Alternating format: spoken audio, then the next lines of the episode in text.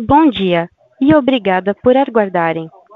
Sejam bem-vindos à teleconferência do GPA para a apresentação dos resultados da companhia no terceiro trimestre de 2020. Esse evento está sendo transmitido simultaneamente pela internet via webcast, podendo ser acessado no endereço www.gpari.com.br, onde se encontra a respectiva apresentação. A seleção dos slides será controlada pelos senhores. O replay desse evento estará disponível logo após o seu encerramento. Informamos que o press release sobre o resultado da companhia também está disponível no site de Relações com Investidores. Esse evento está sendo gravado e todos os participantes estarão apenas ouvindo a teleconferência durante a apresentação da companhia, e em seguida iniciaremos a sessão de perguntas e respostas quando mais instruções serão fornecidas. Caso algum dos senhores necessite de alguma assistência durante a conferência, queiram, por favor, solicitar a ajuda de um operador digitando asterisco zero. Antes de prosseguir, gostaríamos de esclarecer que eventuais declarações que possam ser feitas durante essa teleconferência relativas às perspectivas de negócios do GPA, projeções e metas operacionais e financeiras constituem-se em crenças e premissas da diretoria da companhia, bem como em informações atualmente disponíveis. Considerações futuras não são garantias de desempenho, elas envolvem riscos, incertezas e premissas, pois se referem a eventos futuros e, portanto, dependem de circunstâncias que podem ou não ocorrer. Investidores devem compreender que condições econômicas gerais condições da indústria e outros fatores operacionais podem afetar o desempenho futuro do GPA e podem conduzir a resultados que diferem materialmente daqueles expressos em tais considerações futuras. Agora, gostaríamos de passar a palavra à senhora Isabela Cadenassi, diretora de Relações com Investidores da companhia. Boa tarde a todos. Bem-vindos à nossa teleconferência de resultados do terceiro trimestre de 2020.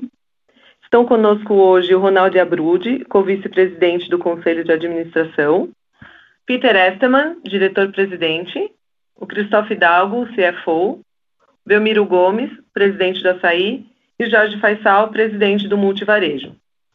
Nós vamos fazer uma breve apresentação sobre o resultado do trimestre e, posteriormente, vamos abrir para a sessão de perguntas e respostas. Eu passo a palavra para o Ronaldo para as considerações iniciais. Obrigada a todos e bom call. Obrigado, Isa. Obrigado a todos que estão conosco. Especial obrigado ao time nosso que preparou todo o trabalho. Eu, eu quero fazer uma rápida consideração sobre o spin-off, o que nós conversamos é, da última vez que a gente teve a oportunidade de estar juntos é, nos últimos meses, eu diria que no trimestre, nós estamos evoluindo muito fortemente na separação das duas companhias. É, todo mundo sabe que esse é um projeto de fundamental importância para nós e nós estamos, o time todo está muito animado. É, e a gente entende, a gente está muito animado porque a gente entende que isso vai representar uma transformação é, muito importantes, tanto no multivarejo quanto no açaí. Então, nesse ponto, as coisas estão evoluindo bem. É, a gente está adaptando os processos internos e de governança para que o açaí possa se tornar uma companhia já listada no Brasil e nos Estados Unidos, é, dentro de um, cronograma que a gente projetou é, mais para o começo do ano, do ano que vem. E a gente está caminhando muito bem com toda a parte de documentação, registro. Nós tínhamos comentado que tem uma parte, tinha um volume, é, não tem complexidade, mas tem um volume de trabalho grande que tem que ser feito e tudo está evoluindo é, muito importante. Eu, eu, eu queria salientar mais uma vez, nós já comentamos, está muito claro, eu acho que na apresentação, mas eu acho que nunca é demais mencionar que todos os acionistas do GPA terão um tratamento e serão tratados sem qualquer distinção. É, todos terão no açaí o mesmo acesso e participação de capital que eles hoje têm ou que terão na época no momento da separação. Um outro ponto importante, a gente também, a gente está bem neste momento fazendo todos os ajustes operacionais para efetiva separação, seja junto, seja internamente, seja externamente, seja junto a órgãos reguladores, enfim, nós estamos cuidando para que açaí multivarejo ele possa intensificar o foco estratégico e, e cada um vai estar efetivamente focado no que é o seu negócio para buscar o que entender que é a melhor iniciativa de aumento de performance e de gera, geração de valor. É, desde a última é, vez que nós falamos, que nós anunciamos o spin-off, eu acho que houve, eu, eu, eu tive a, a, a, preocupação de fazer um, um detalhamento dos avanços que nós tivemos, sobretudo junto aos bancos. Então, houve um avanço muito importante junto a bancos, junto a debenturistas, que é uma coisa, era uma preocupação importante é, e que confirma é, todas as expectativas que nós tínhamos. Evidentemente, nós tínhamos feito é, um, uma sondagem junto aos bancos, então está tudo muito confirmado dentro do que estava previsto. Então, nesse particular, nós estamos bem avançados é, e estamos num momento muito próximo da forma, formalização de tudo que está é, bem encaminhado e acordado. O Cristóvão ele vai ter tempo no final da apresentação dele, eu acho que mais para o final, é, e, e, de uma forma também, evidentemente, mais resumida, é, depois da apresentação dos resultados do trimestre, que eu quero aqui parabenizar o time, que foi um resultado, na nossa visão, muito positivo, o Cristóvão vai ter tempo de dar um pouco mais de cor, como eu falei, de cada frente que está sendo, que tá sendo abordada. E aí nós vamos ter as duas companhias é, separadas e, e repito, é, para poder trabalhar muito fortemente na, na maior geração de valor e, e para todos os nossos acionistas. Então eu queria dar esse update, eu acho que é importante para todo mundo a partir do momento que todos os acionistas que estão hoje com a gente no GPA vai estar também com a gente é, no açaí, na mesma relação e com o, é, o mesmo tratamento. Eu achei que era importante, antes de passar para o Peter, dar um update sobre esse tema.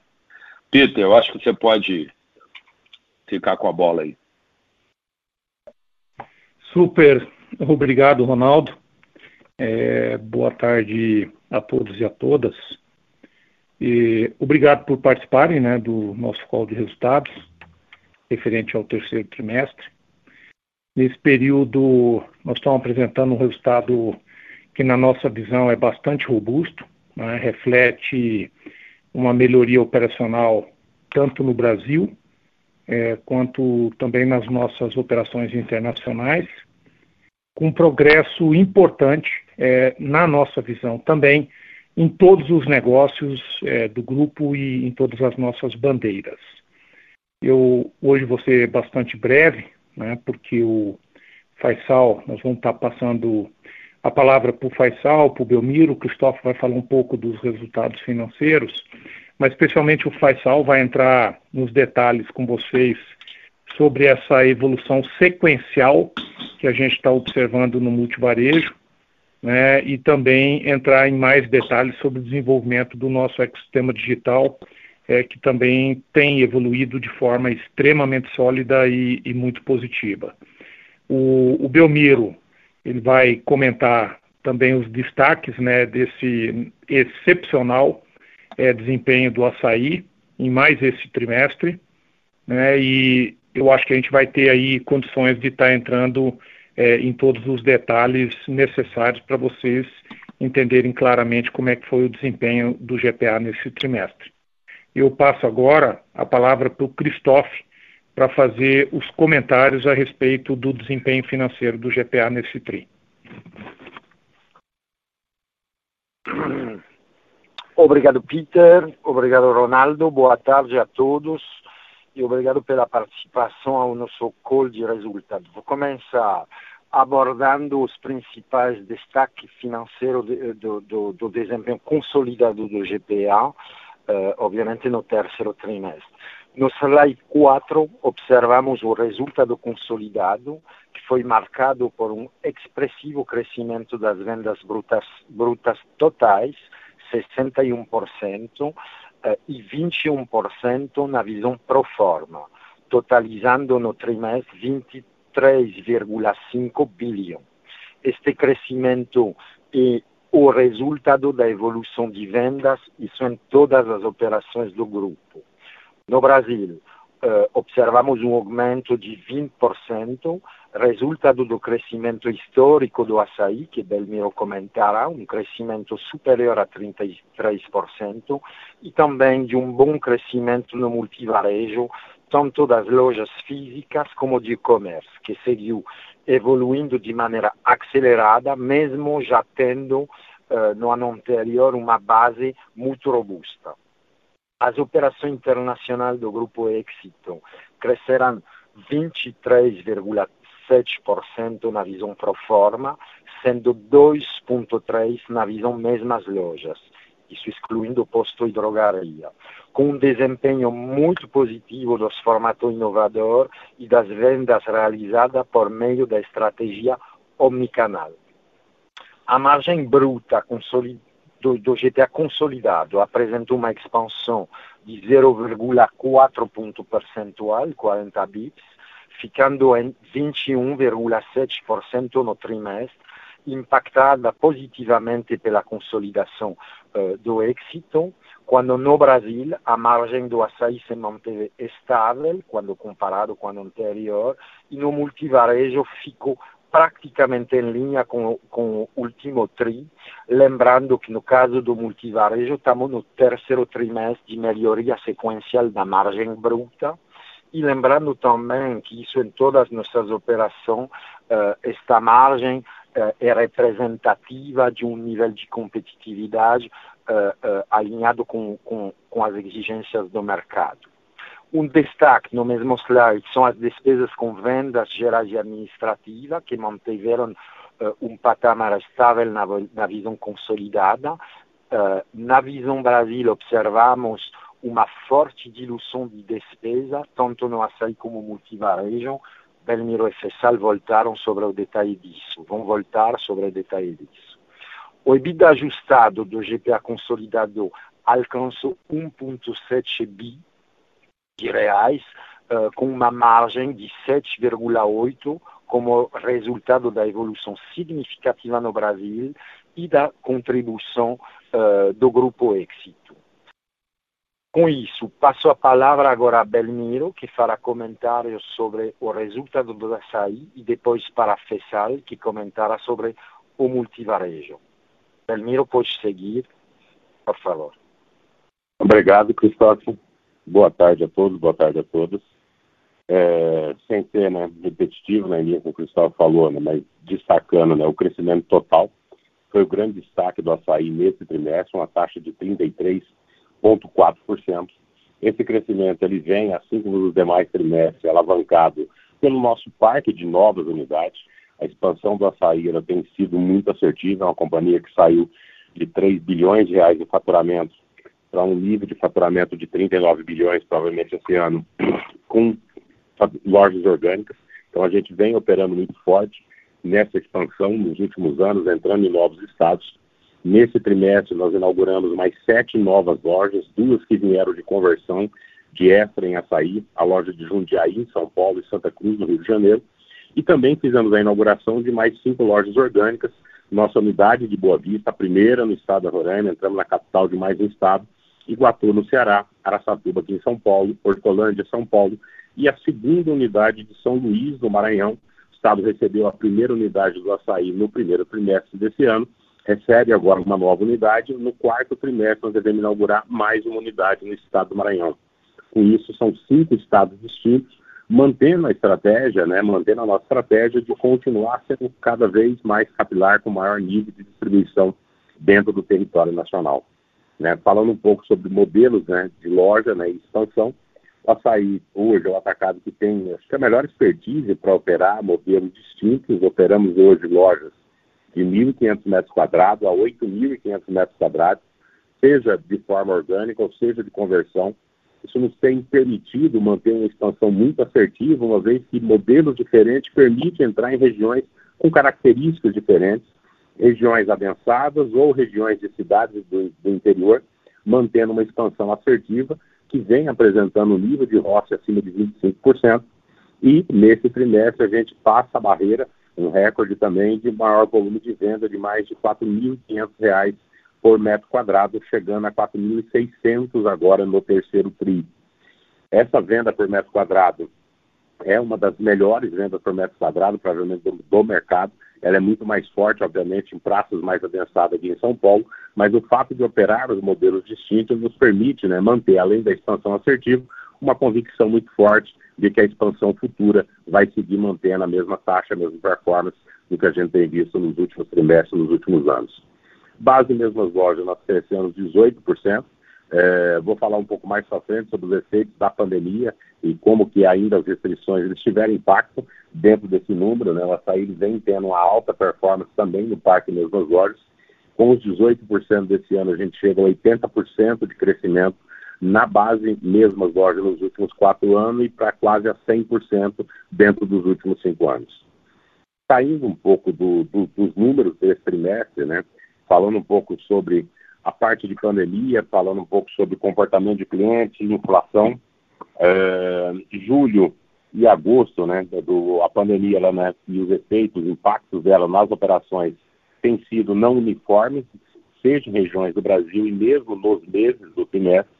Ao longo da evolução desse TRI, de julho, agosto e setembro, felizmente, né, a gente teve uma, uma, um menor nível de impacto da pandemia, muitas cidades começaram a derrubar as restrições, é, permitindo também com que o cliente, pessoa jurídica, né, viesse né, uma volta gradual desse cliente, mantendo também o consumidor. Tivemos ainda impactos em julho, principalmente julho e agosto, pela limitação de pessoas por metro quadrado. Né? Boa parte das cidades adotaram um critério de limitar a quantidade de pessoas por metro quadrado, né? colocando um limite de quantas pessoas você poderia ter em loja.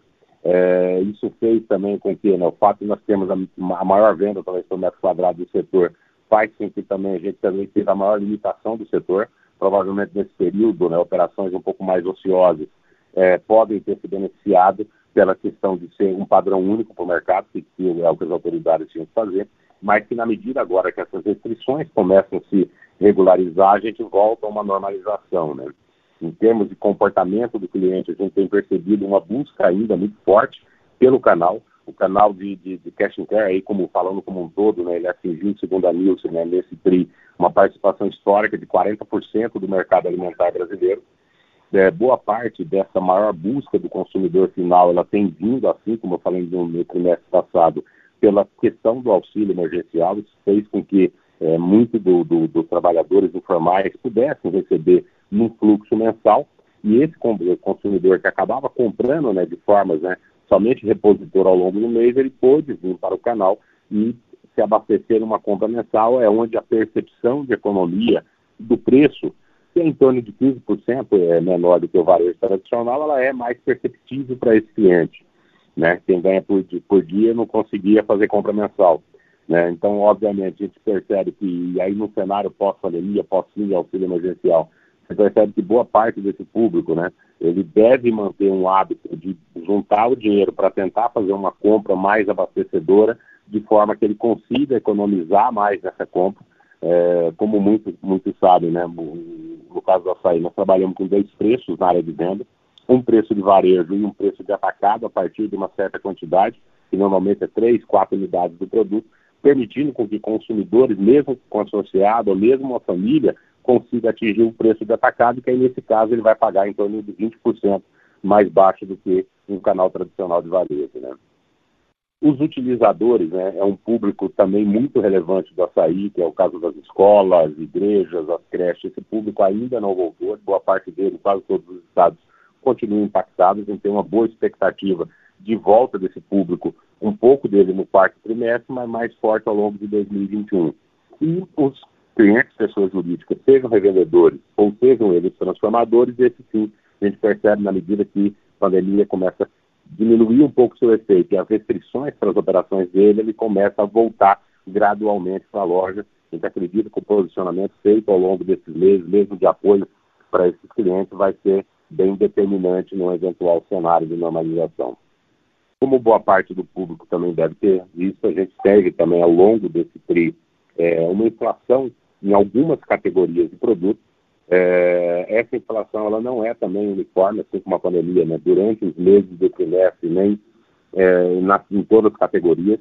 É, nós tivemos uma disparidade inflacionária nunca vista, né? Em termos de uma categoria para outra. Enquanto bebida está dentro da taxa normal de inflação, com 2%, uma limpeza, uma perfumaria, especialmente as commodities, né, incluindo aí alimentação básica, leite longa-vida e alguns produtos perecíveis, tiveram uma forte alta ao longo do trimestre, tem sido noticiado pela imprensa, isso também, obviamente, compõe, é um dos compositores da base mesmo das lojas, é, do crescimento, é, criando, né, uma, em algumas categorias, ela chegou, né, no caso do, da, da, alimentação básica, talvez o maior exemplo seja o óleo de soja, que chegou a bater 50% de aumento em relação ao anterior. Né? Então, dependendo da participação de categoria de algumas operações ou de operações, elas podem não traduzir corretamente o ganho de volume.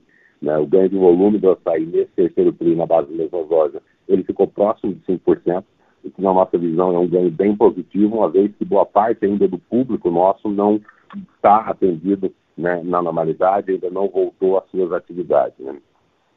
É, com isso, dentro desse movimento, a gente fecha, mesmo com a abertura de novas lojas, abertura de novos estados, estados competitivos, seja o estado do Maranhão, seja o estado que a gente entrou em Roraima, né, é a primeira operação do estado, a gente tem sempre um impacto em margem, né, quando, quando faz, é, quando, quando você inicia uma loja nova. O LB ele fecha bem estável, parte dessa estabilidade do LB tem sido conseguida com a disciplina muito forte, o gerenciamento de quebras, foi mais uma vez é um dos grandes destaques internos do açaí nesse terceiro TRI, e as negociações comerciais que a gente tem feito, mesmo no cenário um pouco mais de alta de produto, algumas categorias estão sendo um pouco pressionadas pelo fornecedor. Nosso time que está na negociação tem conseguido manter nosso, principalmente o atendimento de piso de loja, o cliente sem falta de produto e num preço justo, seja para nós que estamos vendendo ou para ele que está comprando. As despesas, como o Cristóvão destacou, né, elas tiveram, né, com esse volume, com esse crescimento de venda, mesmo abrindo novas lojas e estando preparando a abertura de mais nove lojas que serão abertas agora no quarto TRI, a gente já tem uma série de despesas operacionais, contratação de pessoal, viagem de pessoal de apoio, então tem sempre uma pressão na despesa, mas as despesas tiveram uma diluição importantíssima no, no terceiro trimestre, saindo de uma base de 9,7 para 8,9, né, graças a um trabalho muito forte de disciplina do time, para manter um nível de atendimento, mesmo operando com período de pandemia, com período de restrição, com controle de entrada na porta. E aí, mais uma vez, né, a gente gosta, quer agradecer né, e valorizar o time, principalmente o que está na linha de frente. É uma operadora de caixa, né, ela passa por ela 180 pessoas por dia, né, dentro das nossas lojas, passa aproximadamente, fazendo em torno de 15, 16 milhões de operações mês, que dá 33 milhões de passantes. Então, o time que está ali na linha de frente, né, um agradecimento especial, né, um período de incerteza nesse ano, um período de desafio que foi necessário, né, mais do que nunca, né, o amor à camisa, tá, está ali na disposição para cumprir a missão de atendimento, tem sido um diferencial. O resultado né, desse movimento né, no LB e na, na despesa, a gente vê no EBIT sendo capturado né, 100% né, essa, essa, redução da despesa, o EBITDA, né, POV e FRS, ele passa de 7% para 7,8%. É, é um nível de EBITDA comparável ao quarto tri do ano passado, em termos de arredondar mesmo o número, na verdade é o maior percentual de EBITDA também histórico da açaí, que foi 7,82 contra 7,80 do ano anterior, o que é, em termos de um trimestre que não seja o quarto tri, o maior nível de, de resultado que o açaí apresenta, mesmo com a taxa de crescimento que vem apresentando nos últimos anos. Né? Esse salto também é acompanhado, obviamente, pelo EBITDA normal, uma vez que a nossa despesa de aluguel é baixa, ele sai de 6,32 para 6,85 e o açaí mantém também a, a sua história com uma operação que ele praticamente não usa caixa, a gente tem um nível de depreciação extremamente baixo, então praticamente 50% do EBITDA ele é convertido em lucro líquido final, contribuindo também com os resultados do grupo, conforme o Ronaldo, o Pipo e o Cristóvão destacaram. Que da cisão, um ponto rápido, o Ronaldo já, já, já detalhou, a gente está bem avançando no projeto, nas todas as frentes, né, facilita muito porque as áreas core, principalmente, já eram áreas que trabalhavam de forma independente, né, então alguns procedimentos em termos de governança, compliance, parte tributária, jurídico, ficava né, sob gestão do controlador do GPA, mas que isso a gente já tinha os pontos focais em estar eh, avançando nesse processo, a empresa vai estar totalmente pronta, preparada né, caso passe na Assembleia, para efetuar esse movimento de cisão. Em termos de obra, né, como eu tinha destacado, né, nove obras estão agora como nossa meta em abertura no quarto tri. As obras também sofreram impactos da pandemia, é, uma vez que várias delas eram atividades que não estavam permitidas ou acabavam atrasando o nosso cronograma de abertura. A gente tinha como meta estar com boa parte das inaugurações feitas esse ano até outubro e novembro, mas dados esses impactos, elas, algumas delas vão ficar para ser inauguradas em dezembro, nove devem ser abertas esse ano, das doze que estão em obra, três vão virar para 2021. Então, com isso, né, e mais as outras de 2021 que a gente inicia, é muito possível, o time está bem focado e trabalhando, porque 2021 seja um ano recorde em abertura de novas lojas do açaí, mantendo né, a estratégia que a gente tem feito de estar presente né, em, em, vários estados do Brasil, é um, um plano de expansão que ele, que ele busca essa capilaridade, busca atuar com sucesso em mercados muito distintos. Né. Destacando também, né, para finalizar, dentro do terceiro tri, o açaí foi reconhecido no, no, no ranking brand como a 33ª marca mais valiosa do Brasil. Foi reconhecido também pelo Idevar como o melhor atacadista do país em nível de atendimento, isso pelos nossos clientes, e também a quarta empresa mais admirada pelos seus colaboradores. Né? Então, uma empresa que vem em expansão, que está chegando a 50 mil colaboradores, nós somos a décima maior empregadeira privada hoje do Brasil, tá com, crescendo praticamente 30% de pessoas ano sobre ano, também ser admirado pelo time que faz, nos dá a certeza de que a gente está no caminho certo seja do ponto de vista de atendimento ao cliente, seja na geração de valor dos nossos acionistas, seja também cumprindo o nosso papel de distribuidor complementar para os nossos clientes, pessoa física, para pessoa jurídica e também os fornecedores. Né? Estarei mais uma vez, né, né, isso dá, né, esse reconhecimento por parte do time nos dá a confiança na manutenção, de crescimento, de estabilidade, de consistência, ano sobre ano, mês sobre mês, trimestre sobre trimestre, que a SAI vem apresentando. Obrigado a todos e todas e passo a palavra para o Faisal, presidente do Multivarejo, que vai falar sobre os números. Obrigado. Obrigado, Belmiro. É, boa tarde a todos e a todas. Primeiro, parabenizar o resultado do açaí, Belmiro, time, parabéns aí pelo, pelo resultado fantástico aí do, do Q3. É, eu quero começar também agradecendo ao time do Multivarejo, é, nesse terceiro trimestre, um trimestre ainda de muita adaptação, adaptação ao cenário de Covid, adaptação ao cenário de mudança do nosso consumidor, um trimestre de, de muita tomada de risco, um trimestre de superação de times, então quero agradecer aqui a todo o time do Multivarejo pelo, pelo esforço e pelos resultados alcançados. Né? É, o resultado esse trimestre foi um resultado de um resultado bom de venda de 10,4 de mesmas lojas sem impostos de combustível. O, o, food e não food, alimentos e não alimentos cresceram na de 11% aproximadamente.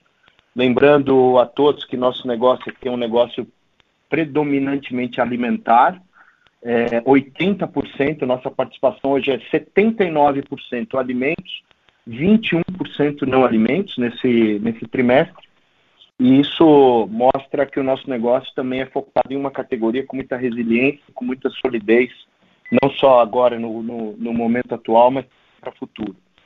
É, nosso EBITDA cresceu 9% nesse trimestre, de 500 milhões para 546 milhões. É, foi o terceiro trimestre consecutivo de melhora dentro do multivarejo, assim como eu falei para vários de vocês aqui nos, nos, trimestres anteriores, que o multivarejo ia ter é, é, melhorias graduais e sequenciais. A gente teve um crescimento de 50 bips no EBITDA em relação a 2019, e quando você abre o nosso PNL, é importante ressaltar a queda aqui das despesas gerais administrativas de 60 bips é, especialmente na corporação e muito focado em produtividade, tanto em lojas quanto nos centros de distribuição. Uma, uma queda de despesa importante para também nos dar solidez de crescimento para o futuro. Um detalhe um pouco bandeira bandeira aqui, marca, marca é, primeiro o hipermercado, importante salientar para todos aqui, no hipermercado foi um trimestre onde a gente retomou um EBITDA de 7%, acima de 7% nesse nesse formato, uma marca importante para mostrar a solidez desse formato diante de momentos agora como um, um, um novo normal. Dígitos em cima desse, dessa sessão de não alimentos, mesmo depois da reabertura dos comércios de rua em julho, e também sem grandes campanhas de concentração de clientes em hard sell, campanhas promocionais hard sell nas lojas, como era a nossa base de 2019. É, os hipermercados agora estão passando por uma, uma revitalização da proposta de valor. A gente já está agora uma, uma, uma ampliação dessa revitalização, que foca principalmente em ter mais competitividade no mercado, focado em preço, em fortalecimento de todas as partes de como um diferencial competitivo importante dentro desse, desse formato e uma simplificação em toda a variedade de produto, em todo o nosso sortimento. Isso está em curso, a gente vai falar certamente disso com mais detalhe para vocês no futuro. O mercado extra, o nosso antigo extra supermercados, ela, ela teve um trimestre fantástico de venda, de 17% de crescimento.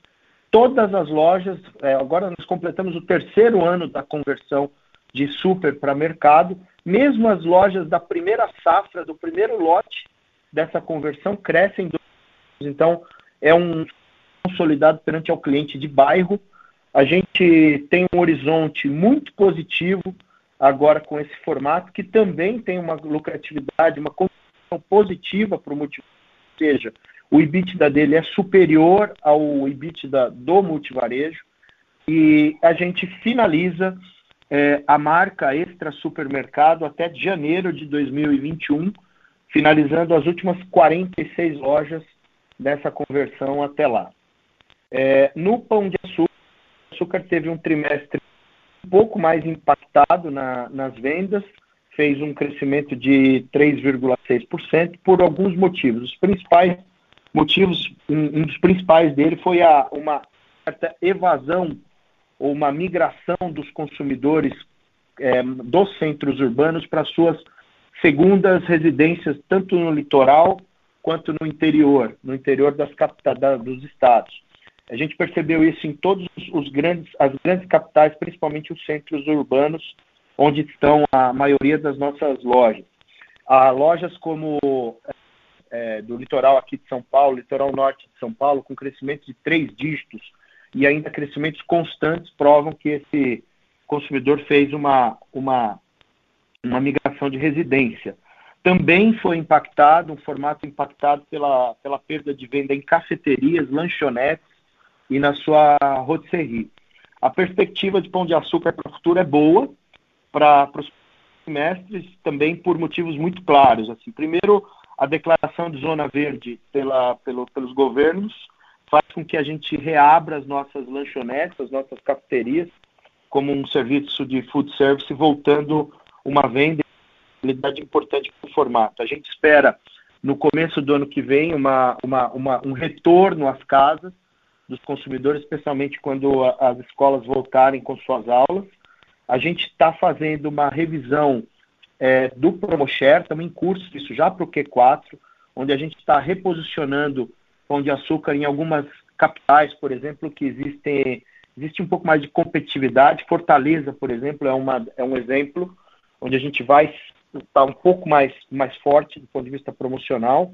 E também a gente espera já no final desse ano um turismo muito mais doméstico, um turismo muito mais local, sem muitas viagens internacionais, e com isso a gente vai fortalecer as nossas lojas da, dos litorais, principalmente, ampliando o nosso alcance do e-commerce, fazendo com que o nosso pão de açúcar chegue até onde o consumidor estiver.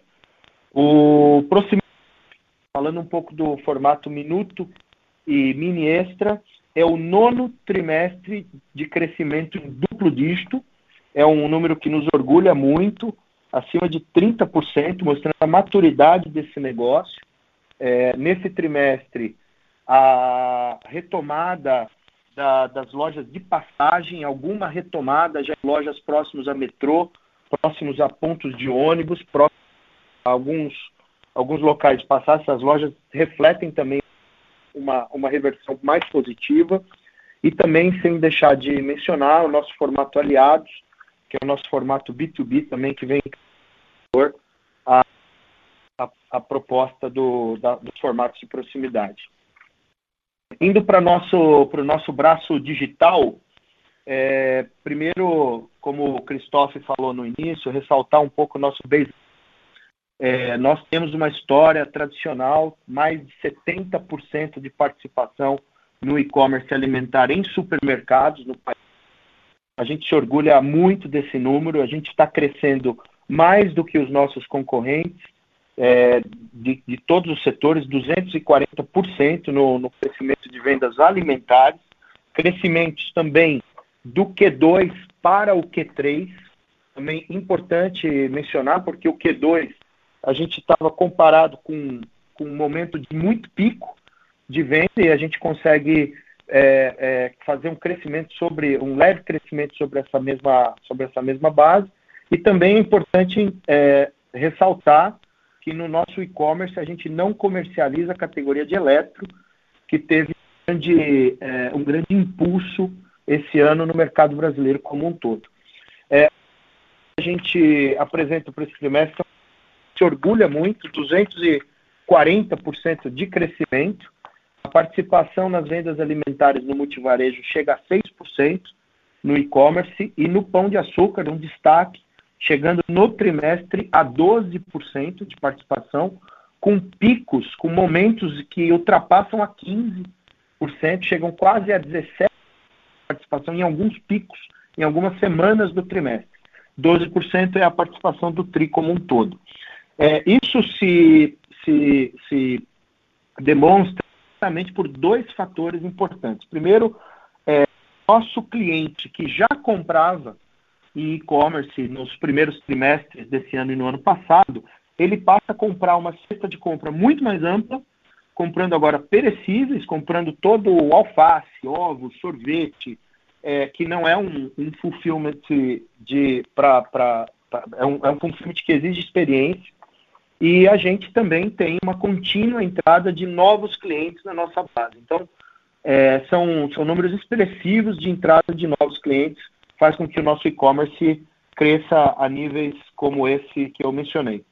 James, é, dentro desse número, cresceu 577% versus o ano passado, lembrando que esse aqui já é o nosso, o nosso final do segundo, quase dois anos já operando o James, ele já tem uma base hoje de 347 lojas, e lembrando que James, como uma empresa do grupo, a jornada do consumidor de e-commerce alimentar, ele está com o GPA. É, nosso e-commerce, então, ele projeta um número para esse ano, fechamento de ano de acima de um bilhão de reais, é um marco é, histórico aqui dentro do nosso, do, do, da nossa companhia, e atingindo um bilhão, nós estamos falando de três vezes mais do que o ano de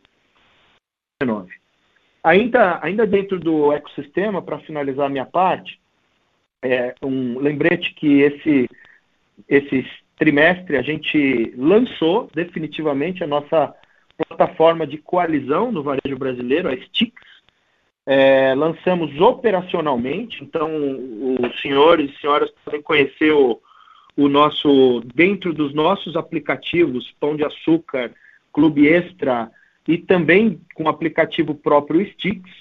É, nós queremos ressaltar aqui e agradecer é, publicamente a parceria com Raia Drogazil e também com Itaú é, por, por esse lançamento bem sucedido. A gente está muito satisfeito com os primeiros números para esse programa e também ressaltar dos próprios aplicativos de Raia Drogazil, vocês também podem encontrar o, o Stix. Os nossos aplicativos cresceram em número de download 30% acima do ano passado.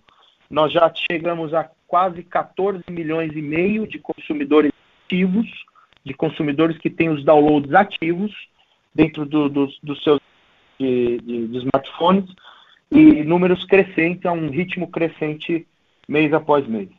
A gente tem agora, daqui a dois dias, sábado, dia 1 de, de novembro, é, é, exato, dia 1 de novembro, uh, a gente lança o nosso marketplace, a nossa plataforma de marketplace. É, nós vamos falar bastante disso, é, um trabalho de mais de um ano de construção dessa nova plataforma. Nós já fechamos mais de uma centena de contratos com marcas líderes do mercado do varejo brasileiro, especialmente com algumas categorias em verticais importantes, como, por exemplo, a categoria de baby care, a categoria de automotivos, a categoria de móveis e utilidades domésticas, de cama, mesa e banho, pet, pet care e também, obviamente, que complementando toda a nossa proposta de alimentos. Então, nosso marketplace ele lança um centro de gravidade muito forte em, em food, em grocery, e nós vamos ter uma agenda onde nós vamos convidá-los para uma, uma apresentação do nosso marketplace é, e de como isso vai impactar o, o GPA no, no futuro. Quero finalizar aqui a, a um agradecimento especial ao nosso time, além do que eu falei no começo, especialmente para o time de lojas e para os times de CDs, de centros de distribuição. Mais uma vez, um ano de muita movimentação, de muita mudança de rota estratégica. Um agradecimento também aos nossos fornecedores que vêm nos apoiando com essa nossa rota de construção e, essa, e esse ano, onde até aqui é um ano de virada, é um ano que a gente vem focalizando no básico bem feito, com muito foco em também criar alicerces muito firmes para o nosso futuro. Nossa participação de alimentos, nosso foco alimentar dentro do GPA vai nos dar mais resiliência para esse negócio em 2021, eu não tenho, não tenho dúvida nisso, e agora um foco no curto prazo no, no fechamento do, do quarto trimestre do ano para consolidar o ano como um ano de virada do, do multivarejo. Agradeço a todos aí. Passo para o Cristófe agora. Cristófe, você. Obrigado. Obrigado, Faisal. E obrigado, Belmiro, também. Então, vamos entrar na, no slide número 9, no qual eh, vamos apresentar o, o, desempenho das operações internacionais do Grupo Éxito. Operação apresentada num crescimento mesmo as lojas de 2,3%, isso excluindo posto e drogaria. Este patamar de crescimento se deu eh, em meio de um cenário de muita restrição na Colômbia, onde houve redução dos horários de atendimento de loja, compras limitadas e também toques de recolher nas principais cidades durante boa parte do trimestre. Uh, ainda assim, continuamos observando crescimento importante dos formatos inovadores, que são Exito Wow e Carulla Fresh Market, e também evolução expressiva da estratégia multicanal, omnicanal, perdão, em todos os países, com uma rápida adaptação a este cenário de pandemia. A título ilustrativo, as vendas realizadas por meio da omnicanalidade já representam 18% das vendas totais da Colômbia. Outro impor, ponto importante foi a retomada gradual do, segmento, não alimentar, que seguia muito impactado pelas restrições e agora passou a apresentar uma tendência melhor em Colômbia. O lucro bruto do Éxito alcançou 1,3 bilhão de reais, 20% acima do mesmo período do ano anterior, quando a margem bruta uh, uh, a 24,6% da receita líquida seguiu em um patamar saudável, mesmo pressionado uh, pelo cenário de pandemia.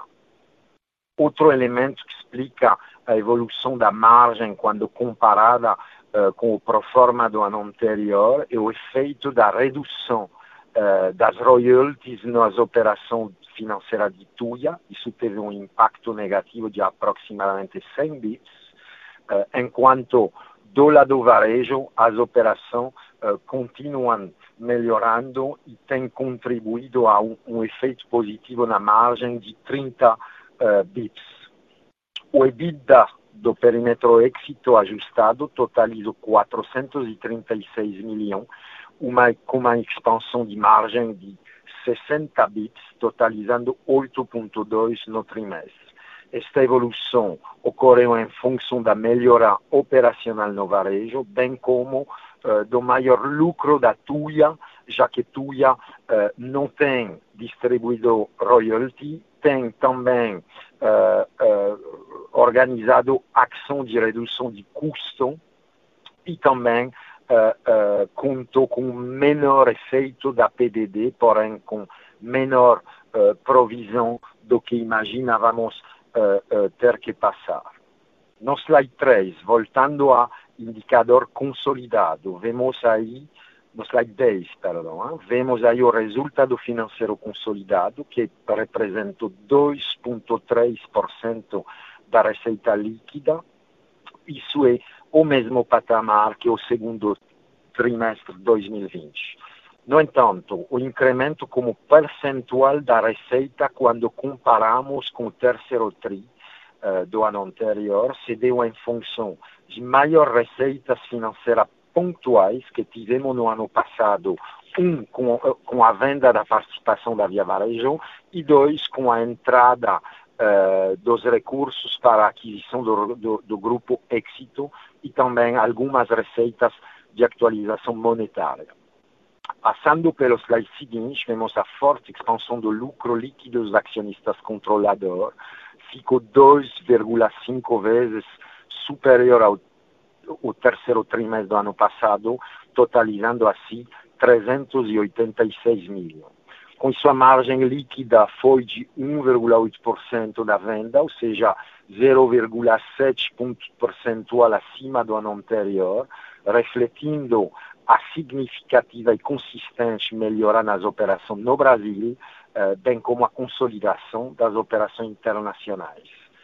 No slide 12, vemos o cenário de alavancagem da companhia, um cenário adequado e totalmente alinhado com nossas expectativas. A dívida líquida ajustada pelo saldo dos recebíveis no antecipado ficou em 9,6 bi na visão consolidada, equivalente a 2,1 vezes o EBITDA ajustado, ou seja, um nível ligeiramente inferior ao que observamos no segundo TRI, Uh, lembro que a relação do segundo TRI era 2,2 vezes o EBITDA. Contamos com, neste final do TRI, igual que era quase no anterior TRI, com uma uh, posição de caixa uh, de 7,3 bilhões, correspondente a um, quase 125% da dívida de curto prazo. Isso demonstra um patamar de liquidez muito tranquilo frente às obrigações futuras da companhia. Passando para o slide 13, o Ronaldo já falou uh, do processo uh, de cisão uh, que estamos conduzindo no açaí. Um, ah, perdão, oh, desculpem, uh, sobre este projeto de spin-off, mas eu somente queria reforçar com você o status do, do estudo e os, os próximos passos. Uh, Aí estou resumindo no slide seguinte uh, o avanço uh, das diversas frentes. Temos algumas frentes do projeto que são já concluídas ou em fase de conclusão, por exemplo, a adoção do novo Estatuto Social de Açaí, a definição de todas as políticas e comitê. Fizemos também o primeiro filing na CVM do pedido de registro do Açaí como companhia aberta efetuamos também a discussão de waiver com o credor, permitindo a convocação da assembleia, das assembleias de, de, de no curto prazo. Como próximos passos nesta operação de spin-off, que está indo então bem e conforme as nossas expectativas, temos uh, uh, outras frentes em andamento, como a preparação dos protocolos de decisão, base no balanço do terceiro trimestre de 2020, que pensamos submeter à aprovação dos acionistas em assembleia uh, nas, próximas, nas próximas semanas.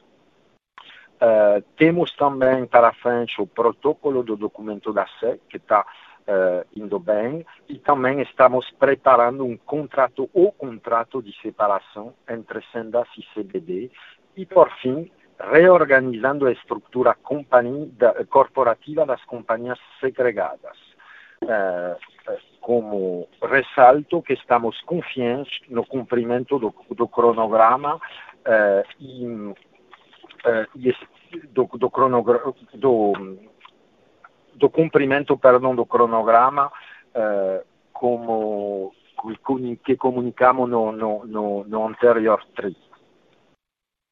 Assim terminou a, a, a apresentação dos elementos consolidados do GPA, desse update sobre o spin-off, e uh, uh, passo a palavra para Isabela para abrir uh, sessão de Q&A.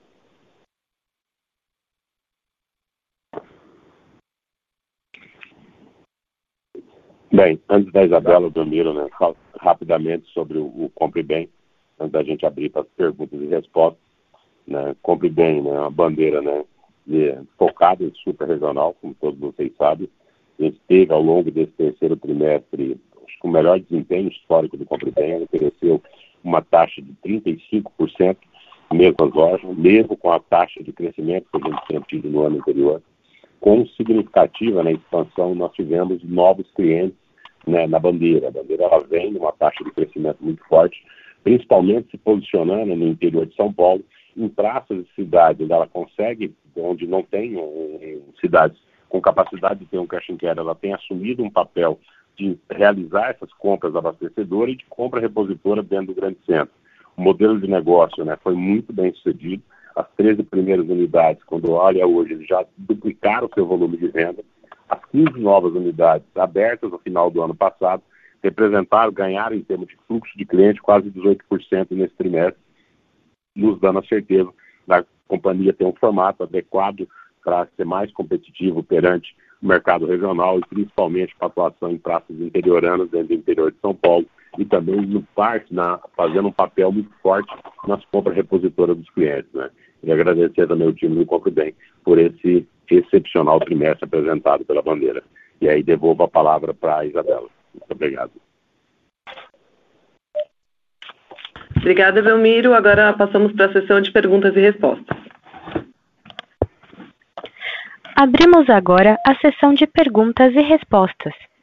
Pedimos a gentileza que os senhores façam todas as perguntas de uma vez, aguardando a resposta da companhia.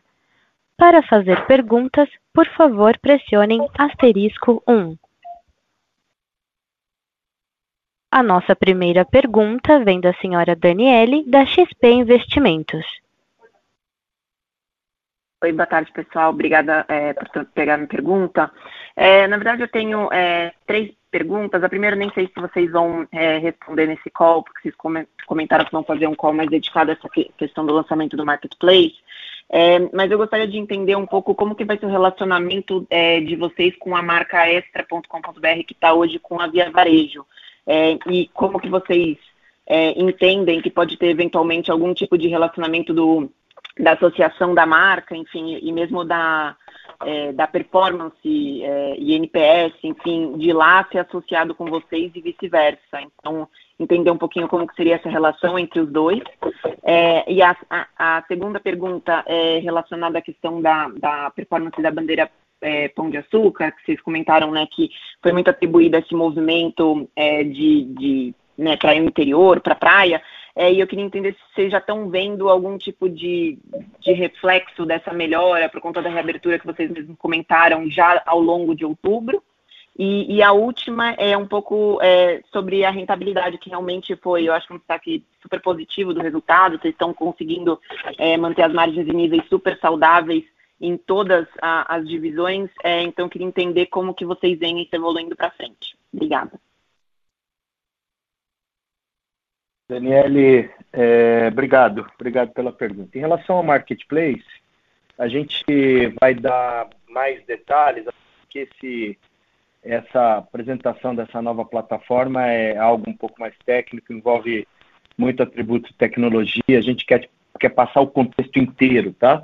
A gente não quer que a conversa fique em, concentrada em cima desse, desse tema. Então, nós vamos, nós vamos dar um pouco mais de detalhes um pouco mais à frente. De fato, é, quero dizer que o lançamento da nossa marketplace é uma nova fonte de receita, uma nova fonte de receita muito importante para o negócio. É um marco para a gente aqui de, de colocar a nossa empresa num outro patamar, num patamar de, de competição com a fortaleza das marcas extra e da marca açúcar, que tem um dos melhores recalls do varejo. A gente não tem dúvida que com força das marcas e com centro de gravidade em alimentos que têm frequência alta recorrência alta do cliente, a gente vai conseguir dar passos muito mais acelerados nessa, nessas plataformas, no, na competição com plataformas de marketplace pelo, pelo Brasil. É, em relação ao pão, a gente sim já está vendo algum retorno, ainda muito devagar, tá? Muito muito gradual, muito menor do que a gente desejava que acontecesse. A gente, na verdade, a gente teve que fazer um movimento ainda é, inverso, tendo que fazer um atendimento nas pontas, né? Então, por exemplo, numa loja nossa, Pão de Açúcar Riviera, Pão de Açúcar Guarujá, a gente tinha um, um e-commerce, por exemplo, que atendia a 3 quilômetros de distância dessas unidades, a gente teve que abrir o, o raio de alcance para quase 15 quilômetros em cada uma dessas lojas, para a gente poder fazer um atendimento ainda desses dessa população, vai digamos assim, que ainda estão fora do, da sua primeira residência. É, a gente acredita que com o retorno das aulas, aí sim, é, o, esse público, esse, esse nicho do pão de açúcar vai ter um retorno a, um pouco mais acelerado, tá? Eu te respondi bem. Obrigado pela pergunta.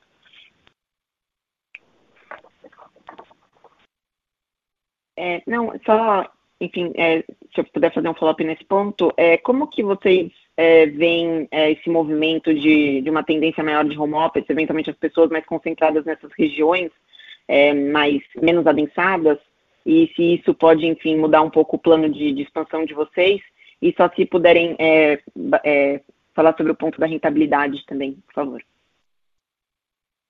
O... Olha, é difícil a gente fazer um prognóstico correto do, do que vai ser do home office no futuro. Né? É, obviamente que, que o home office é uma prática que vai se continuar. O nosso cliente em home office, nessas segundas residências, é, precisam ser atendidos com o nosso, com nosso alcance. Então, ainda é muito prematuro para a gente dizer que tem qualquer tipo de impacto. A gente não acredita, tá? Que isso seja um, um, um grande impacto na nossa estratégia de expansão, Agora, nossa, nossa estratégia de expansão em loja física, ela não considera mais somente o, a, a, a, área de atuação daquela zona primária da loja. Ela considera também é, como se é, é uma, uma nova loja como um hub, como um mini centro de distribuição para atender o e-commerce de uma macro região e não só da micro região onde essa loja do Pão de Açúcar ou do Extra pode estar tá localizada, mas nosso plano de expansão um estudo micromercado, tá, dessa nova realidade. É, em relação a, desculpa, a tua pergunta sobre lucratividade, Daniela, se puder é, refazer? Não, claro, é não, é só porque realmente foi um destaque que eu acho bastante importante do resultado, o nível de rentabilidade entre todas as divisões ainda em patamares bastante sólidos. É, só queria entender um pouco qual que é a perspectiva da evolução dessa rentabilidade para frente. Se vocês acham que dá para ser mantida nesses níveis, se tem algum ponto que faria com que elas caíssem, enfim, é, só para entender o, o, quanto que é estrutural essa melhora. Bom, para usar a tua própria palavra, tá? É uma, uma, uma melhora estrutural, tá? Não é uma não é uma melhora pontual de atributos não recorrentes ou de atividades não recorrentes, atividades operacionais não recorrentes. A gente está desde o começo do ano reforçando o, o, o, básico do negócio, o bom atendimento ao consumidor, é, é, políticas de supply, políticas de sortimento, políticas de pricing em cada uma das nossas bandeiras, em cada uma das nossas regiões, também reforçando níveis produtividade, equilibrando o nível de produtividade em cada uma das nossas lojas, com, com, com projetos, com tecnologia, é, suportando escalas de trabalho, suportando é, quantidade correta de, de, funcionário por loja, como workforce management, é, atividades de modelo de gestão e produtividade em centros de distribuição. Então, é, são é, é, é, um ano, como eu disse, um ano de eu, eu, eu usei o termo um ano de virada, é, mas também você pode usar como um termo de, de um ano de, de back to basic, sabe, de, de colocar o nosso negócio dentro de um padrão recorrente de resultado crescente, tá? Tá ótimo, muito obrigada.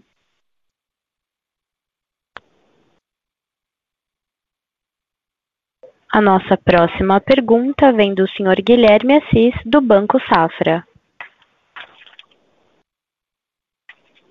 Oi, boa tarde. Uh, boa tarde a todos. Obrigado por pegar a minha pergunta. Uh, eu tenho duas questões, na verdade. A gente tem ouvido falar muito aí da questão da inflação de alimentos, né? Uh, eu queria entender, do ponto de vista de vocês aí, como isso tem sido endereçado internamente, né? Eu entendo que até um certo ponto a inflação de alimentos né, ajuda, porque ela ajuda crescer um pouco a receita, se vocês conseguirem uh, manter os volumes, né? E diluir um pouco os custos, trazendo aí essa alavancagem operacional, né?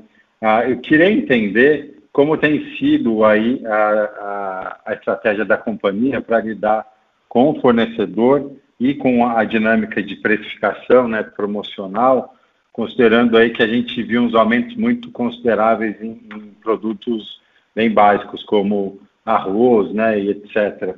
Então, eu queria entender isso e, e, e qual que é a perspectiva a, e a estratégia de vocês olhando para frente, dado aí que a gente tem uma expectativa que a inflação de alimentos deve continuar a, pressionando aí nos próximos meses. Essa é uma pergunta.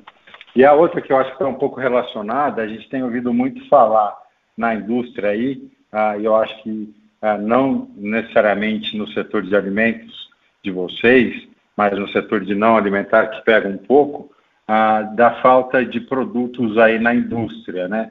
Queria saber como vocês estão lidando com isso, como têm sido as negociações com fornecedores, como vocês estão se preparando, por exemplo, para uma Black Friday aí com a parte não alimentar, tanto no e-commerce quanto na, na no, no, ah, nas lojas, nos hipermercados, né, que tem um, mix maior de não alimentar, e se tem sido um problema para vocês conseguir negociar com o fornecedor e, e, e ter o nível de estoque adequado aí para esse quarto trimestre. E se, por alguma razão, isso também ah, acontece no setor de alimentos. Né? A gente não tem ouvido falar muito disso, mas queria ouvir de vocês se tem alguma pressão, alguma falta, ou perspectiva de falta de produto aí no segmento de alimentos também, tá? Acho que são essas duas perguntas. Guilherme, medo. É, falando um pouco sobre, sobre inflação, né? Gente, como eu falei né, até na, no discurso, ela não é pontual, ela não é uniforme em todas as categorias de produto. No caso dos alimentos, a gente teve né, um impacto muito maior nas commodities, que aí por questão de dólar, exportação e algumas com safra, e também no caso das proteínas, né, principalmente bovina, que teve uma elevação muito forte.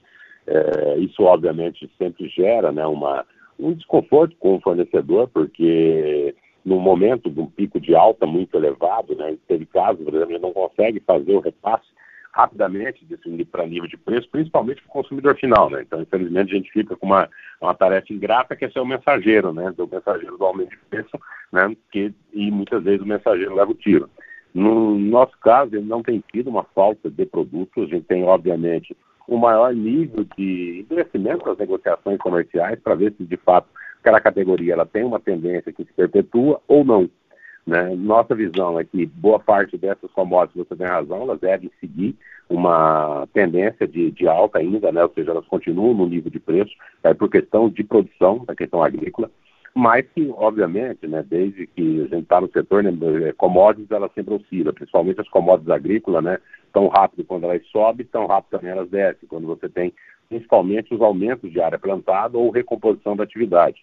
Tem-se muita incerteza para o próximo ano aí, dado nível de poder de compra, fim dos auxílios emergenciais, patamar de dólar, exportação, como que isso vai se comportar, né? Então a gente tem reagido de forma rápida, o objetivo é, obviamente, não te registramos falta, é, é servir o cliente, seja ele consumidor, no caso do açaí, seja ele comerciante, né? Mantendo o preço. Tem casos que a gente faz uma troca de marca quando percebe um aumento muito abusivo, né? A prioridade é manter produto em gôndola, né? Talvez a maior preocupação aí que você tenha colocado seja nos itens, talvez não alimentares, de insumos de indústria, que é o caso, por exemplo, hoje de aço. Construção civil está super impactada por falta de aço. Mesmo as obras nossas têm uma, hoje, né, foi feita uma antecipação, temos algumas antecipações de compra, porque falta aço, algumas também a cadeia de plástico e papelão, né, boa parte, né, por exemplo, de plástico, papelão, vidro e alumínio no Brasil, ele é de reciclagem do catador de rua, que recebeu o auxílio emergencial, não trabalhou no período, você a indústria não teve como suportar a matriz. Diferentemente das commodities, produto agrícola, que normalmente a falta, né, o aumento né, da procura é seguido com a recomposição por área plantada, você percebe que nesse caso das indústrias de bens mais duráveis, no caso do aço, plástico, papelão, há um temor do parque industrial de ele aumentar né, muito rapidamente a produção e depois, no próximo ano, com o fim do auxílio, ele acaba tendo uma sobra de estoque. Né? Não é nada nesse momento que você percebe um impacto maior, mas isso tem é, ou que possa gerar falta de produto ou gerar algum atraso, por exemplo, em obra, mas você percebe uma preocupação do mercado, sim, da capacidade da indústria de voltar para atender, do nível de confiança para o próximo ano, mas esse ano né, foi um ano de é, diversas incertezas, de reações, de mudança, como o Faisal falou, de estratégia de curto prazo, acredito que o posicionamento, tanto nosso como do, é, do multivarejo, vai estar né, totalmente adequado para poder se ajustar a esse cenário, fazendo né, o máximo e melhor possível né? E eu não acredito, sinceramente, de falta de mercadoria, pelo menos nesse momento, né? Não sei se o quer complementar. Em, em, Guilherme, eh, boa tarde. O, em alimentos, a, eu acho que o Belmiro da inflação, só complementando o que o Belmiro falou, acho que no multivarejo a gente tem um, enfim, como companhia toda, a gente tem um comportamento de muito respeito ao, ao consumidor, a gente não é, faz um repasse, é, o, o, mesmo repasse que a gente recebe no custo, a gente não faz imediatamente ao consumidor, a gente faz isso com estoques ponderados, com valores ponderados, o que, o que é, mexe um pouco na nossa margem em algumas categorias, como os produtos básicos. Para compensar essa margem, a gente faz sempre reequilibra o nosso mix promocional, reequilibra o nosso promo share, é, então, por exemplo, um aumento de arroz, a gente parou de colocar arroz na televisão para poder fazer uma compensação interna de rentabilidade. É, então, mas é um cenário ainda incerto para o futuro, dependendo da cadeia. Se é uma cadeia que depende de dólar e depende de exportação, a gente não tem expectativa de que o preço caia, mas se é uma cadeia mais um, um, aumento de preço mais relacionado à safra e mais relacionado ao mercado interno, a gente acredita que o preço vai retrair. Depende do tipo de produto, depende da, da mercadoria que a gente está falando. Em relação ao, ao, ao desabastecimento de matéria-prima, no alimentos o problema é o aço, especialmente todos os produtos que têm latas, né?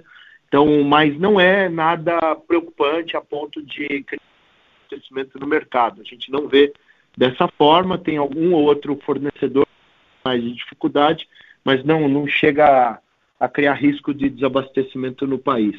Em não alimentos, é, especialmente na cadeia de eletro, é, os fornecedores já se prepararam, preparando cada vez mais com uma perspectiva de futuro. O difícil é no, no setor de eletro é exatamente acertar qual vai ser essa demanda futura de, de consumo. Até agora, com Corona, voucher, com, com ajudas de governo, a, o setor veio muito bem, acho que surpreendeu a todos a evolução desse segmento, mas o futuro ainda é um incerto. Agora, vamos ter Black Friday, vamos fazer Black Friday com os estoques que, que, é, que, que foram disponibilizados e a gente sempre é, tenta encontrar nas negociações algum fato para que a gente possa ser a prioridade na, na, no rateio dos estoques da indústria. É, agora, são estoques de fato disputados, tá? tá. Não, acho que está ótimo, está super claro, Faisal. Se eu puder fazer um follow-up aí, acho que tanto para você quanto para o Belmiro, ah, em relação às vendas. Eu acho que pegando o gancho aí dos comentários de vocês dois, falando que as vendas ah, continuam no nível alto por causa do Corona Voucher, né? A gente viu, se não me engano, foi hoje mesmo que o, o, a APAS soltou um comentário falando que já está vendo uma queda um pouco mais acentuada na demanda ah, do, do, no setor, né, no varejo alimentar.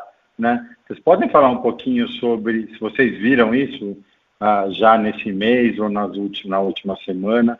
Se vocês estão vendo alguma, a, a, alguma retração maior aí na demanda aí passado já o, o terceiro tri?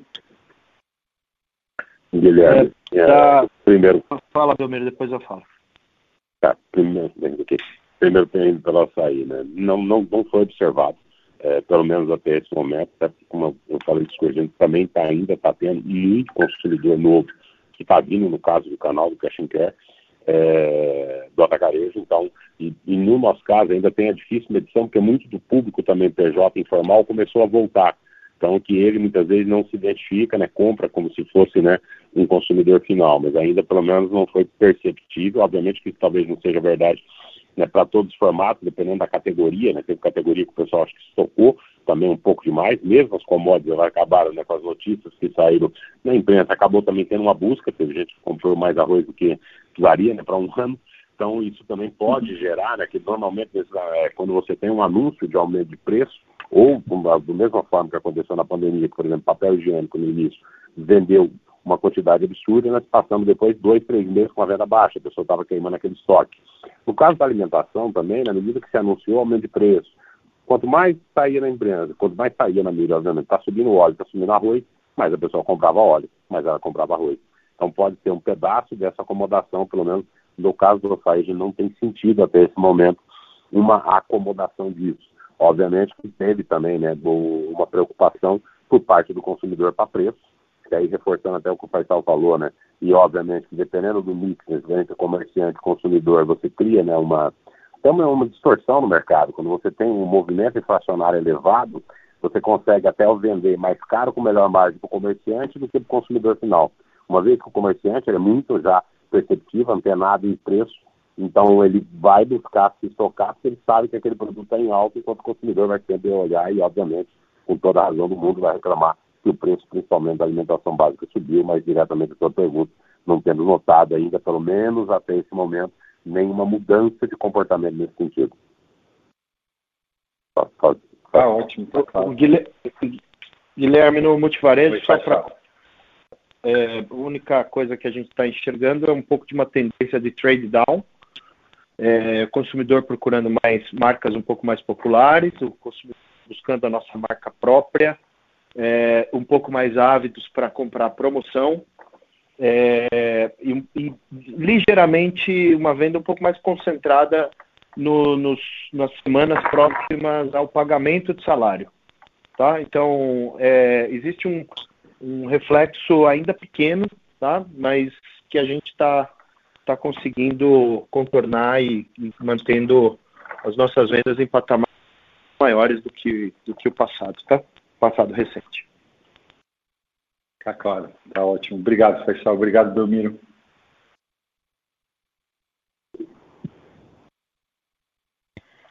A nossa próxima pergunta vem da senhora Olivia, do Banco JP Morgan.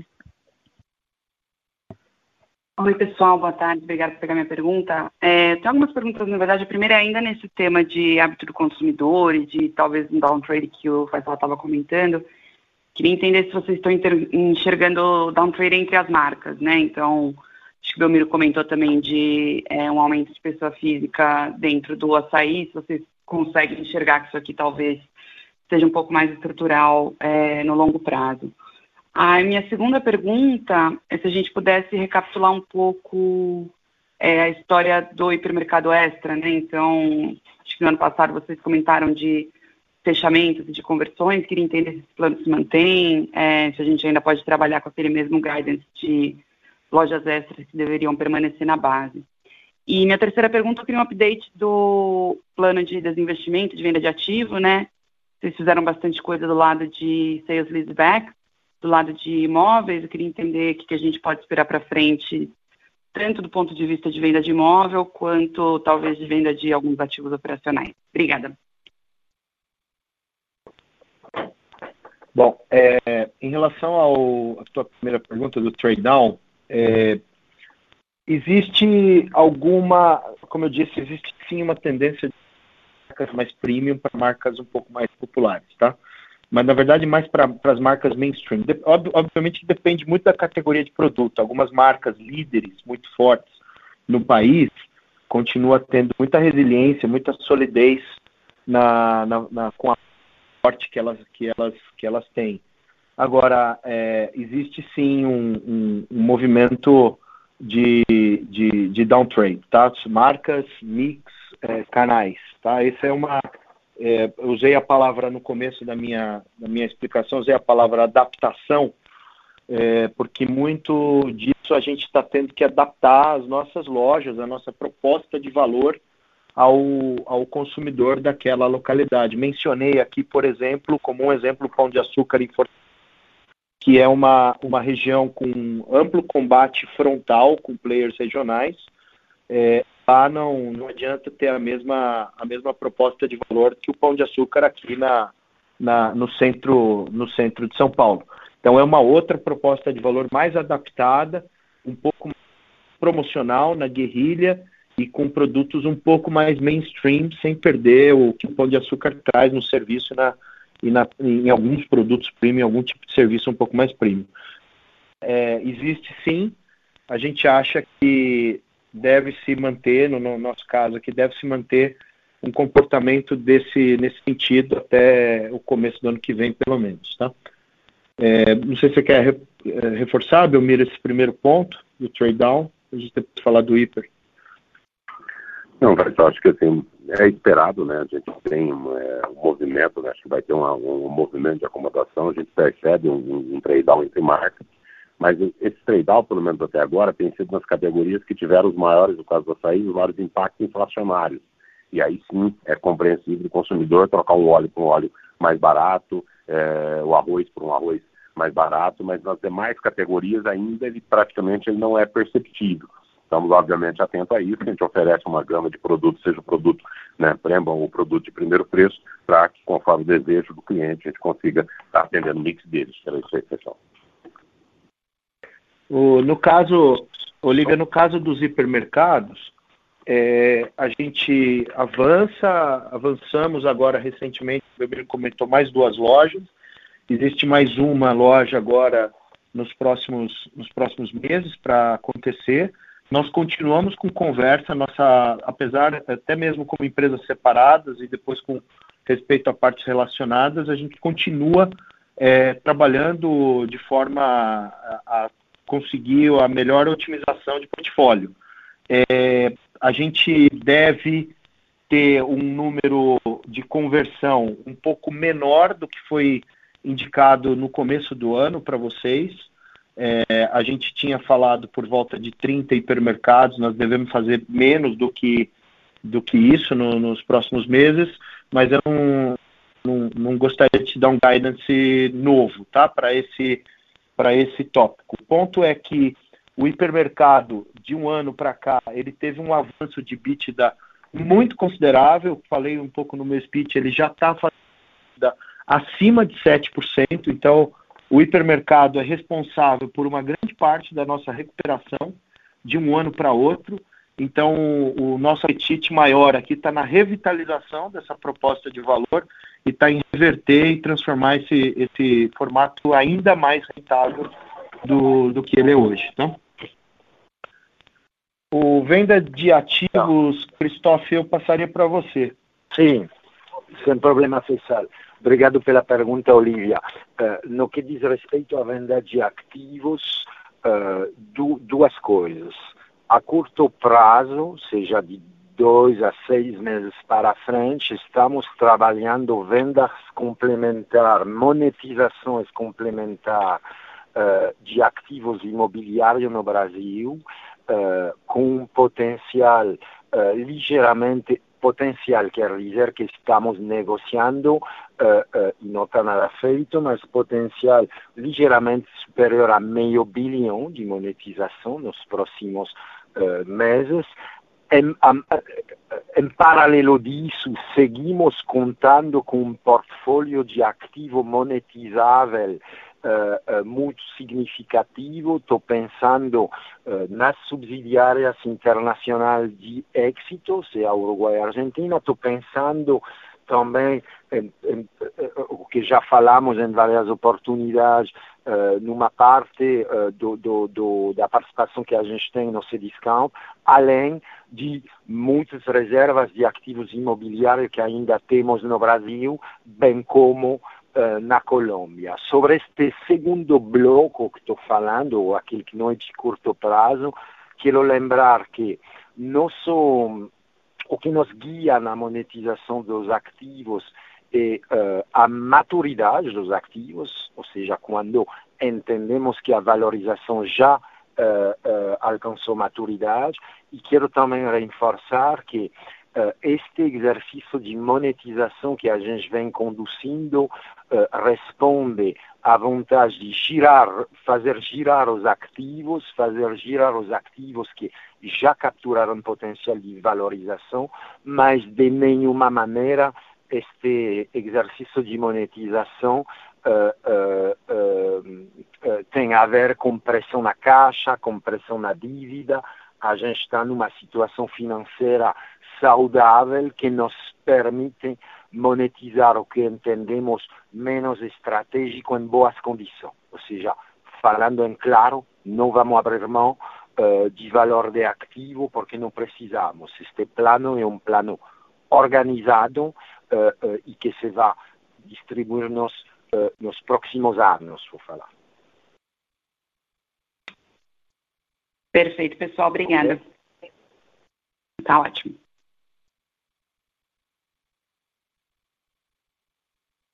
A nossa próxima pergunta vem da senhora Irma Sgars, do Goldman Sachs. Olá, boa tarde, obrigada pela, pela pergunta. Eu só tenho apenas duas perguntas um, rápidas. Uma sobre um, se vocês puder, puderem, abrir um pouco onde que está o mix uh, do fulfillment no online, no e-commerce alimentar, entre James, entre abastecimento através do, do CD e outras formas de eh, entrega e para onde que vocês veem isso evoluindo, talvez no curto e médio prazo. E, um, e a segunda pergunta, é, houve uh, algumas despesas aí, acho que 35 milhões um, não recorrentes relacionados com, com o internacional. Se vocês puderem abrir um pouco mais sobre isso, mas também falar como que está um, andando a cap, cap, captação de sinergias um, uh, com êxito uh, no, inter, no âmbito inter, internacional. Obrigada.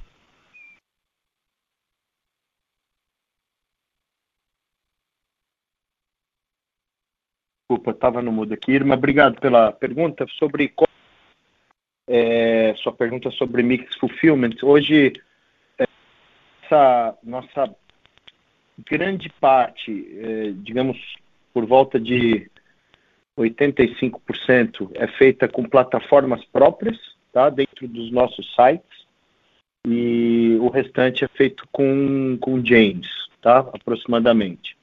A gente tem hoje do, nossa, do nosso total venda é, no ano, a gente tem aproximadamente 60% dentro da marca Pão de Açúcar e 65% na marca Pão de Açúcar e uns 30% no Clube Extra, tá? Ponto .com. A o nossa, nossa volumetria, ele vem de é, mais ou menos fazendo uma conta rápida aqui, quase 60% vem das 300 e 300 lojas aproximadamente com shipment from store, é, o, e mais uns 30%, 35% com, com é, é, distribuição via CD. É, uma modalidade que cresceu muito nessa, nesse último trimestre foi o click, o click and retire, tá? É um formato bastante rentável, porque a gente não tem o custo logístico last mile, e ele já representa quase 10% da, da, das vendas feitas é, onde a gente está dentro do Shipment from Store, no nosso caso aqui, mas ele já representa quase 10% do, do total. É, detalhe também, nesse trimestre a gente acabou não, não escrevendo no release, nosso nível de serviço atingiu a 98% é, de nível de serviço ao consumidor, nosso menor nível histórico nosso melhor nível histórico desde o início do e-commerce aqui na companhia. Então, é algo que a gente está dando muito valor em não ser só o maior, mas também ser o melhor dessa do e-commerce alimentar no, no, no, Brasil. Super útil, obrigada.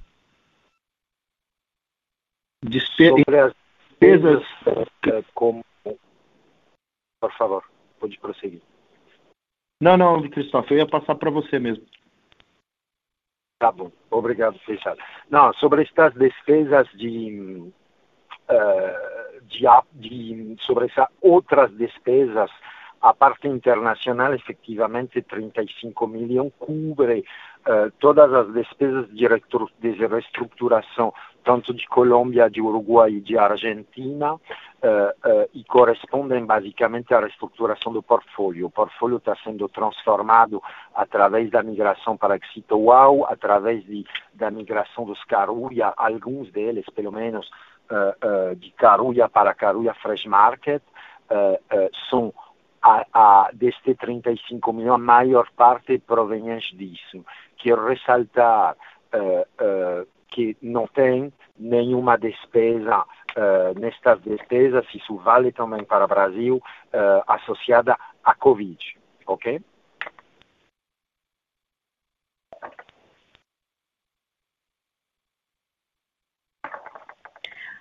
A nossa próxima pergunta vem da senhora Helena Vilares, do Itaú. Oi, pessoal, obrigada por pegar minha pergunta. A nossa pergunta aqui, na verdade, é, é para o Belmiro, se ele puder comentar um pouco é, sobre formatos de açaí. Assim, a gente tem discutido aqui muito que, dado a adesão da pessoa física, e isso até é um ponto que você comentou agora durante o call, é, se, se, faria sentido, por exemplo, ter serviço dentro de loja. A gente queria a visão de vocês e o que vocês puderem compartilhar em relação a isso. Obrigada. Oi, Helena, Belmiro é, tem tido né, uma aderência, né, o foco do atacado não é trazer, obviamente, uma proposta de serviço, até é, uma vez que isso levaria um aumento de custo, podendo mudar a proposta inicial, que é a proposta de preço baixo. O que não significa que isso seja uma verdade para todas as regiões do Brasil. Dependendo de onde você está inserido, dependendo da região que você está inserido, né, principalmente cidades interioranas, que não tem tanta oferta de outros tipos de serviço, isso é uma solução que a gente pode amanhã ou depois no futuro estar avaliando. Mas para os grandes centros urbanos, pelo menos nesse momento, né, não faz sentido você colocar uma padaria dentro da loja e ao mesmo tempo se posicionar como vendedor de farinha para um padeiro né, de uma padaria que é conheceu. A gente vende para esse padeiro a farinha, nós vendemos os produtos que ele usa para transformação, mas também produtos para revenda, né? Então não nos interessa matar a padaria vizinha, né? É, dando como exemplo, por exemplo, de serviço então, não vejo que isso entre no radar. É, o mercado ele muda, obviamente, a gente está sempre olhando as novas tendências do mercado, mas não vemos, por exemplo, isso no radar no curto prazo. Ou médio prazo. Obrigado. Tá ótimo, obrigada.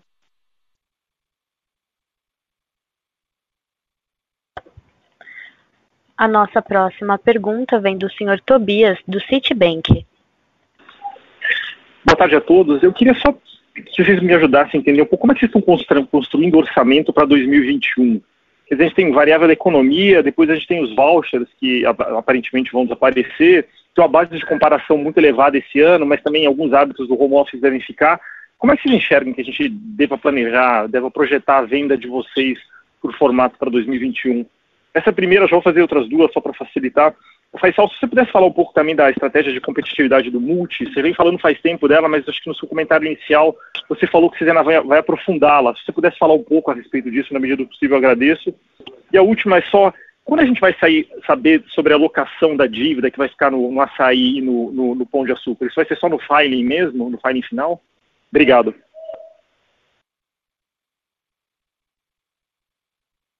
Vamos falar sobre competitividade primeiro, tá, Tobias? É, boa tarde para você, obrigado pela pergunta aí.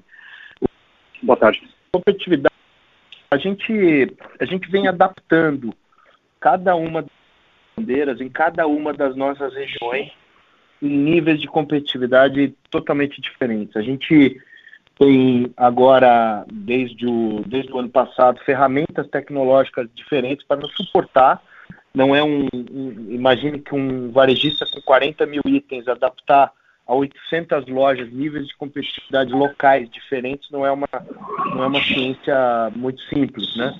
A gente vem fazendo isso especialmente no, de forma muito bem sucedida extra. O mercado extra está muito aderente à proposta de a proposta de valor de cada uma das suas localidades. E isso se demonstra também na, na, na, no sucesso desse formato. O pão de açúcar, a gente teve evoluções durante o ano e a gente agora teve que adaptar. Antes do Covid, a gente tinha uma ideia de competitividade do pão de açúcar e agora, depois do Covid, a gente tem outro caminho completamente diferente do que, do que o previsto inicialmente. Hipermercado, a gente vem é, na, na parte de mercearia, na parte de produtos industrializados, a gente vem reduzindo sensivelmente o nosso preço regular é, e diminuindo o nosso share. Isso é necessariamente everyday low price, a gente continua com promoções fortes em televisão, promoções fortes em folheterias, guerrilhas, mas a gente vem tendo mais consistência nos preços da, da mercearia é, para a gente estar mais aderente com a, com a do consumidor.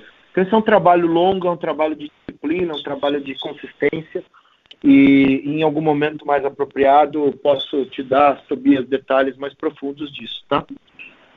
Perfeito. Só, só para aproveitar, a gente quer quanto nesse processo, assim, se você pudesse falar 50%, 40%, no começo dos processos, estamos mais para o fim? Olha, é, no mercado extra, 80%, 90%, tá? No hipermercado, a gente está ainda abaixo de 50% feito, tá?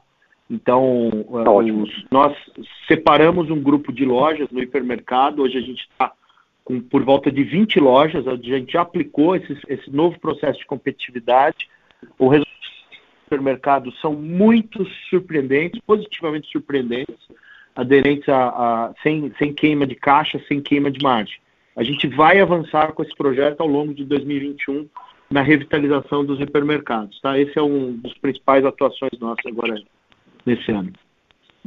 Obrigado de novo. É, em relação, em relação ao, ao orçamento, é, de fato a gente está ainda nos planejamentos estratégicos, é, Tobias, e, e, de fato a gente deve dar pouca abertura tá, para esse tema nesse momento.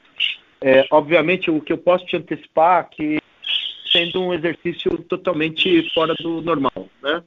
fora do padrão, um exercício que precisa ser feito com muito mais profundidade. É, os segmentos de alimentos e os segmentos de não alimentos para 2021 devem ter comportamentos diferentes. Esse ano a gente viu na economia uma dispersão muito forte, varejos varejos especializados, varejos de serviço sofrendo, outros, outros tipos de varejo ganhando muita volumetria, como foi o segmento de construção, o segmento de eletrônicos. Uh, então, a gente está no meio do planejamento estratégico, ainda não temos planejamento fechado para 2021 e seria muito prematuro te abrir qualquer tipo de número nesse momento. Entendo. Obrigado. Obrigado.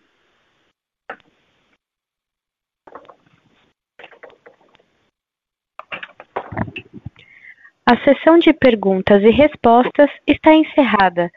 Gostaríamos de passar a palavra para as considerações finais da companhia.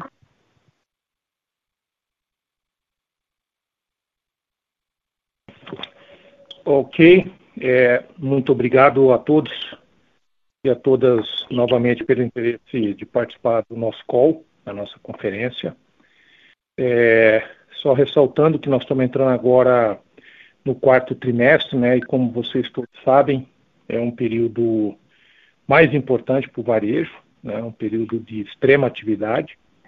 É, eu queria dizer que a companhia está super preparada para esse momento. O time todo está muito focado no trabalho na preparação da empresa para entrega dos resultados desse trimestre e nós esperamos manter essa sequência evolutiva dos nossos negócios e essa entrega de resultados muito consistente também para o quarto trimestre.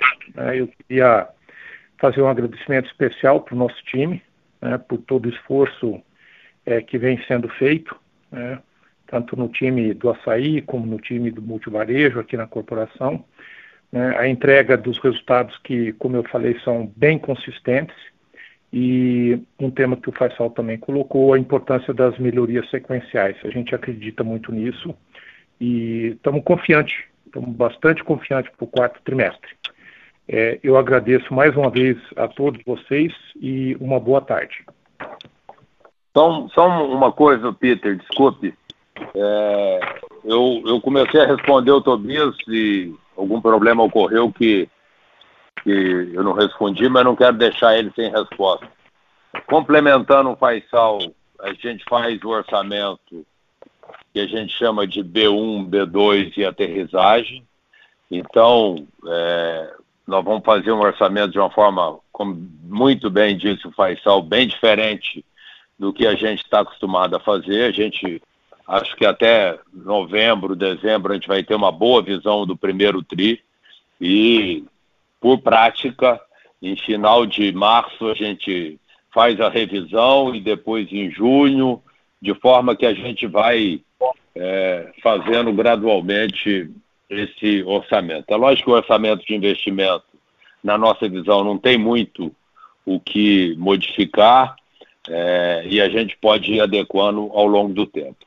Quanto à, última pergunta, Tobias, que você falou da alocação da dívida, se vai ser só no filing, nós estamos trabalhando com os bancos e, primeiro, internamente, a gente está praticamente é, muito bem evoluído internamente em termos de ter uma visão do business plan é, do açaí, do business plan do multivarejo.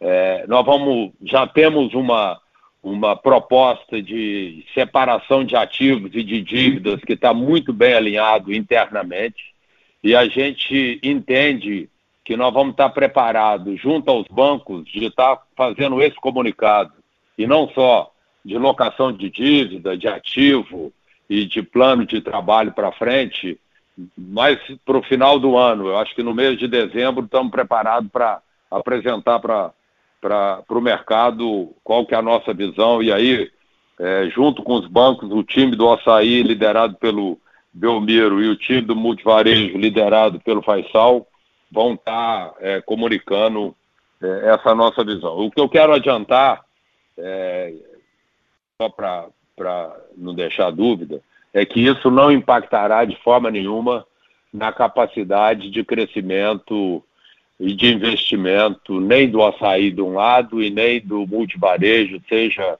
em loja física, seja no e-commerce. Nós estamos cuidando para que tudo continue é, dentro da lógica que nós desenhamos desde o começo. Obrigado e desculpe, é, Tobias, mas eu queria te, te deixar com as respostas prontas. Se vocês quiserem mais algum dado, nós estamos à disposição. Alguma informação, estamos à disposição. Obrigado. Obrigado, Ronaldo. Obrigado a todos. Obrigado, Peter.